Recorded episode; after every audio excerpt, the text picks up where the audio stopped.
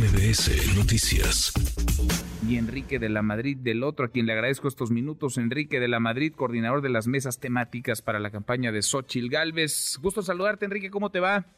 Manuel, como siempre, el agradecido soy yo, con el gusto de saludarte a ti y también al auditorio. Gracias, muchas gracias, Enrique. Vamos a platicar ayer, pero el sismo, pues, nos agarró a todos. nos agarró muy, muy movidos. Te agradezco mucho que converses con nosotros y con el auditorio.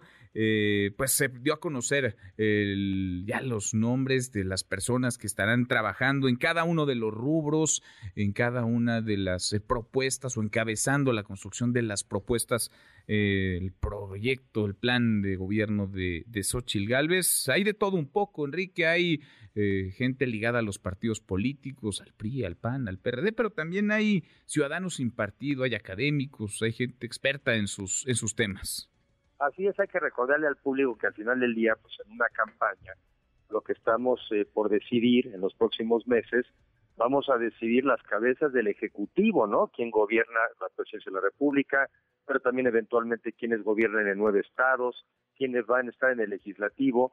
Y no hay que dejar de recordar que el propósito fundamental de la política en este caso es atender los problemas de la gente, atender las preocupaciones.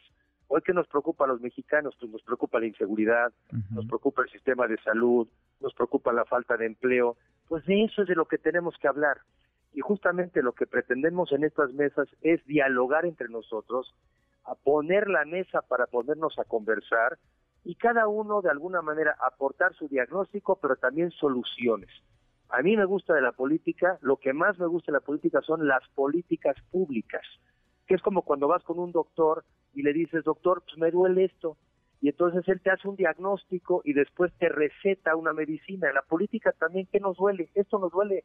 Nos duele la falta de salud, nos, falta, nos, nos duele la mala educación, nos duele la falta de oportunidades de empleo y entonces eso queremos hacer en estas mesas, Manuel, abrir la conversación entre mexicanos, alejarnos un poco de la polarización ofensiva y sí, polarización de ideas, pero sobre todo para tratar de encontrar consensos. Creo que ese es el propósito de este ejercicio y obviamente en el camino contribuir y enriquecer la narrativa y eventualmente las propuestas en la campaña.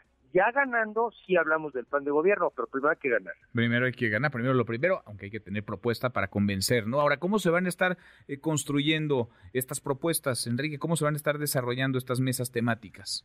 Mira, y aquí vamos a dar ciertos mínimos, pero después también damos libertad, porque cada uno de los que estamos invitando pues son, como tú dijiste, gente con experiencia, algunos en, el rubro político, otros en el servicio público, otros en la academia, y lo que, lo que queremos es, ustedes pónganse a convocar, inviten a gente que tengan eh, conocidos, pero la responsabilidad es invitar a que la gente participe. Por ejemplo, hablaba hace un rato con Consuelo Saifa.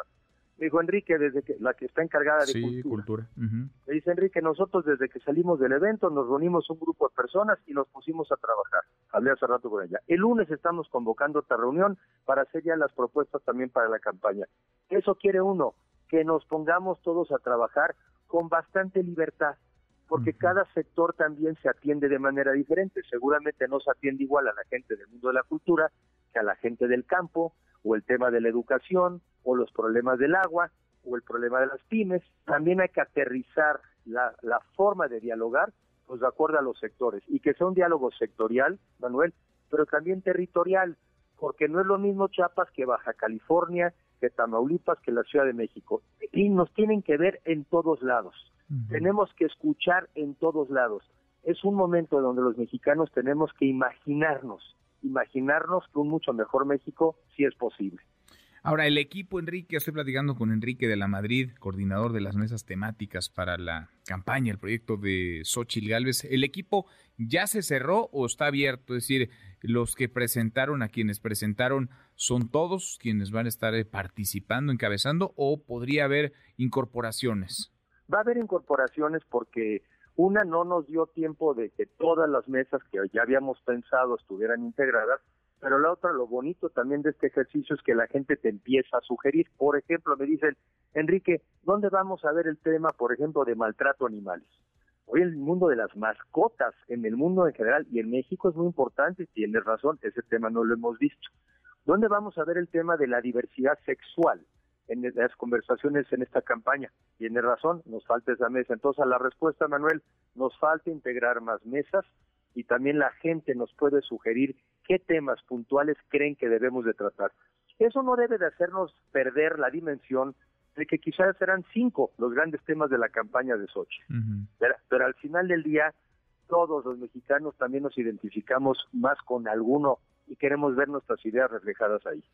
Ahora, quienes están encabezando, eh, digamos, cada, cada apartado o cada tema, eh, eventualmente podrían convertirse en integrantes del, del gabinete si gana Xochitl Gálvez en parte de su equipo de gobierno, Enrique?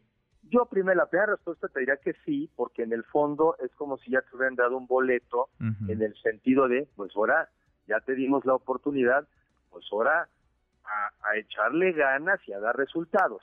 Pero también yo tuve la experiencia alguna vez en el pasado de haber coordinado una mesa de transición en una administración y no acabé siendo el secretario de esa tarea. Entonces, como sí, pero no.